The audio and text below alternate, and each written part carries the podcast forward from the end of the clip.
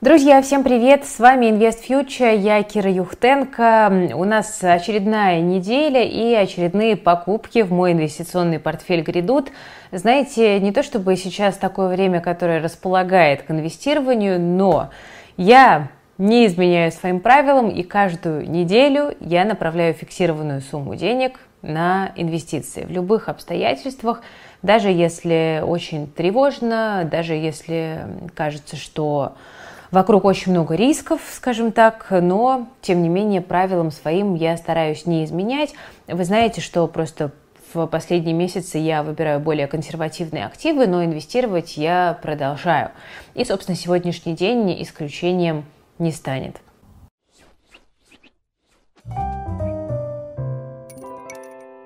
После резкой распродажи на российском рынке акций, которые мы наблюдали в последние несколько дней, э, конечно, у многих возникают вопросы, что же делать дальше. Но ну, давайте коротко пройдемся по возможным сценариям.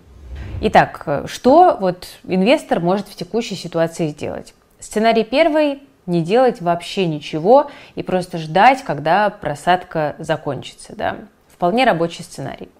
Второй сценарий. Все продать и выйти в кэш, еще и в нал, особенно если вы склоняетесь к тому, что э, риски могут э, продолжить расти. Третий сценарий. Подбирать упавшие акции. Но вопрос только один. Собственно, как нащупать дно.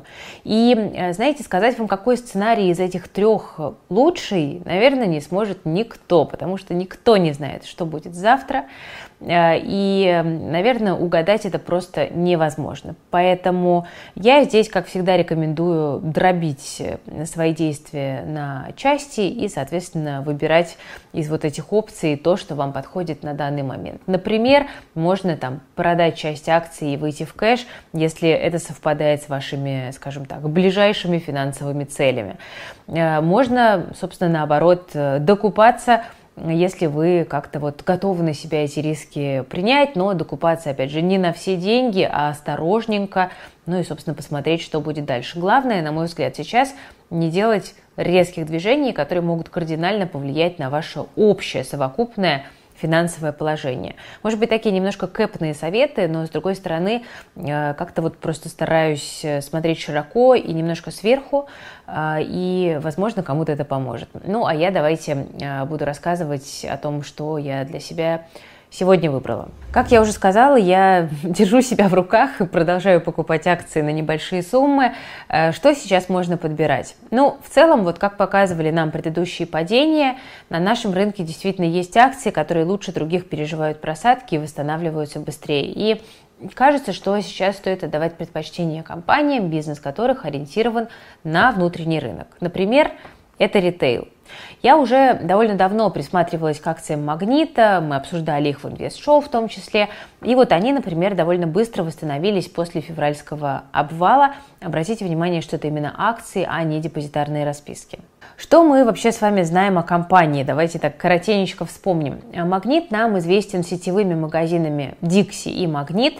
Также у компании имеются дискаунтеры «Моя цена», магазины косметики «Магнит Косметик», сеть аптек Магнит Аспека, аптека, простите, и небольшие киоски Магнит Go.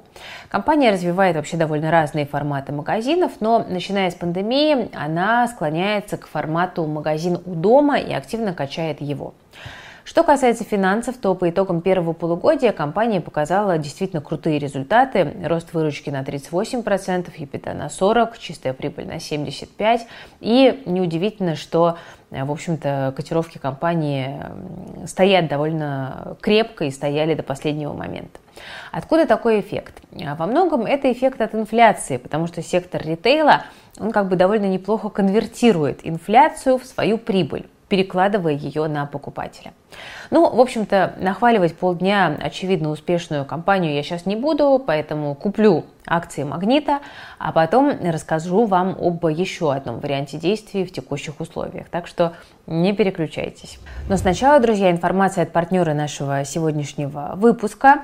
Если вы до сих пор не инвестируете, потому что не знаете, с чего начать, или до сих пор уверены, что стартовый капитал – это многомиллионные вложения, то Тинькофф есть целая академия инвестиций, где вы узнаете, как работают акции, облигации и биржевые фонды. Вам доступно и ярко расскажут об инфляции, стратегиях инвестирования, объяснять, что такое ИИС и, собственно, зачем он нужен. Если вы откроете счет до 7 октября и пройдете блок из четырех коротких курсов, то после прохождения каждого курса и сдачи экзамена вы получите акцию от Тинькофф в подарок. А за успешное прохождение всех четырех курсов вы получите еще одну дополнительную акцию в подарок. И вот вы уже и знания подтянули в инвестициях, и свой первый портфель акций собрали. Ну, в общем, друзья, открывайте брокерский счет в Тинькофф по ссылке в описании. Я тоже, как вы видите, пользуюсь этим брокером. Учитесь в Академии инвестиций и получайте акции от Тинькофф подарок. Ну, а теперь давайте поговорим о еще одном возможном сценарии. Он есть. Это хеджирование риска очередной просадки портфеля при помощи фьючерсов. Например, в нашем ленивом портфеле есть акции там, почти на 500 тысяч рублей, 490. Если индекс Мосбиржи просядет на 20% от текущих уровней, то портфель акций просядет на 98 тысяч рублей. И для того, чтобы компенсировать такую просадку, можно продать 5 мини-фьючерсов MXI 1222. Э, для сделки потребуется примерно 27 тысяч рублей ГО, гарантийного обеспечения. Но я сегодня не буду этого делать. Почему? Потому что я опасаюсь резких колебаний рынка и несрабатывания стопов и тейк-профитов.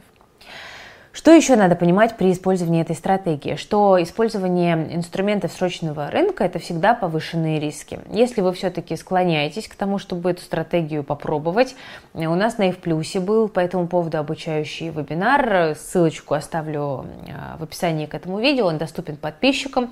Если вы подписчика пропустили, обязательно, пожалуйста, посмотрите. А, фьючерсы – это сложный инструмент, но, с другой стороны, у некоторых людей действительно есть на него запрос, поэтому почему бы и не разобраться, если хочется. Ну и, собственно, на этом у меня все. Не буду затягивать и отнимать ваше время. Оно сейчас ценно как никогда. Берегите себя, свое ментальное, физическое здоровье, свои деньги, своих близких. С вами была Кира Юхтенко и команда проекта Invest Future. Всем пока!